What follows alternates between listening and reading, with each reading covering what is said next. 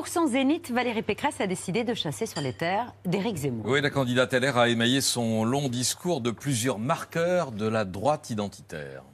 Face à ces questions vitales, pas de fatalité, ni au grand déclassement, ni au grand remplacement. Face à la nation qui se fissure en silence, je revendique de vouloir l'assimilation. Parce que je veux faire des Français de cœur et pas des Français de papier. Je préviens, je n'accepterai jamais de soumettre la République. Marianne n'est pas une femme voilée. Il y a eu aussi les murs que Valérie Pécresse pourrait approuver aux frontières de l'Europe. C'était dans son discours. La Marianne voilée, épouvantail symbolisant la soumission à l'islam. Les Français de papier, expression forgée par le Front National pour qualifier les immigrés ou même les enfants d'immigrés qui ne seront jamais des Français comme les autres.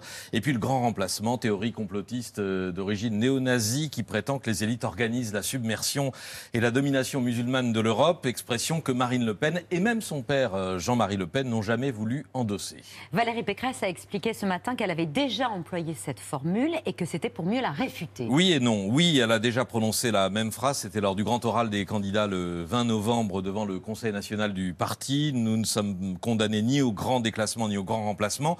Elle a dit aussi le 8 novembre qu'elle détestait cette expression. Mais non, éviter ou stopper ce prétendu euh, grand remplacement, c'est exactement ce que dit euh, Éric Zemmour. Ça dit qu'il est en cours ou qu'il y a un risque.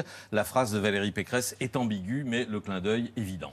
C'est la menace de Zemmour qui l'a conduit à imiter son discours Une imitation contre nature. Valérie Pécresse est, était l'une des incarnations de la droite modérée. C'est d'ailleurs pour refuser la droitisation de son parti euh, à la mode Laurent Vauquier qu'elle en avait claqué la porte. Le centre droit, c'était son positionnement naturel, celui qui aurait permis de valoriser sa filiation euh, chiracienne en diffusant l'idée, par exemple, que Pécresse, c'était euh, Macron en mieux. Elle a choisi au contraire de faire le match avec Zemmour parce que les électeurs de François Fillon en 2017 se sont scindés en trois blocs qu'elle n'a réussi qu'à en capter que la moitié et qu'entre les 25% du vote Fillon gagné par Macron dans les intentions de vote aujourd'hui et les 20% tentés par Zemmour, elle a résolument choisi les seconds.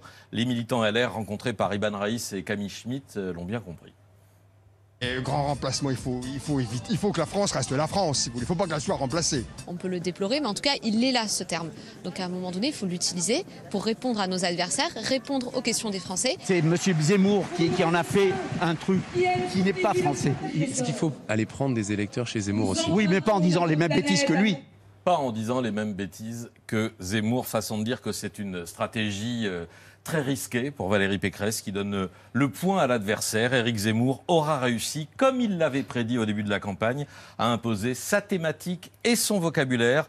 Et en cas d'échec, il peut espérer ramasser les morceaux d'une droite qui aura explosé. Déjà ce matin, premier remous lors d'une réunion stratégique avec la candidate.